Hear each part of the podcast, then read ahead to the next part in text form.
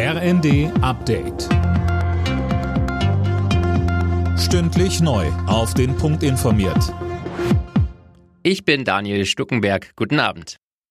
In Sachen Nachfolger für das 9-Euro-Ticket sehen die Länder den Bund in der Pflicht. Sie fordern, dass er einen Vorschlag macht. Außerdem wollen sie zusätzliche Milliardenhilfen für den öffentlichen Nahverkehr, damit die Ticketpreise nicht steigen. Bundesverkehrsminister Wissing will erstmal andere Dinge klären. Was wollen wir vereinfachen? Wie können wir die Digitalisierung nutzen, um die Tickets attraktiver zu machen?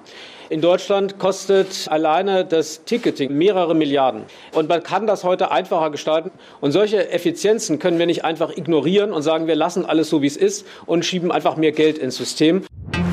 In der Diskussion um mögliche Änderungen an der geplanten Gasumlage dämpft das Bundeswirtschaftsministerium die Erwartungen. Es gebe hohe verfassungsrechtliche Hürden. Zuletzt hatte es auch innerhalb der Ampelkoalition Streit gegeben. Hintergrund Energiekonzerne, die wirtschaftlich gut dastehen, könnten von der Gasumlage profitieren. Daraufhin hatte Wirtschaftsminister Habeck angekündigt, die Hürden für die Beantragung der Gelder nochmal zu prüfen.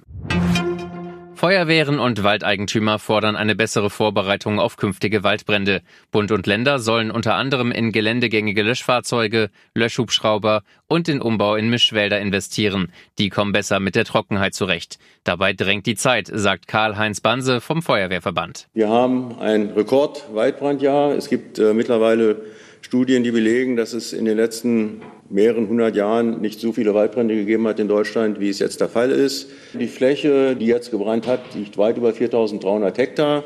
Das ist eine Fläche, die Deutschland so noch nicht erlebt hat an Waldbränden. Wegen der hohen Energiepreise legen die Menschen so viel Geld zurück wie seit elf Jahren nicht mehr. Das hat eine Umfrage des Marktforschungsinstituts GfK ergeben. Um zu sparen, verschieben viele geplante Anschaffungen oder verzichten erstmal ganz darauf. Alle Nachrichten auf rnd.de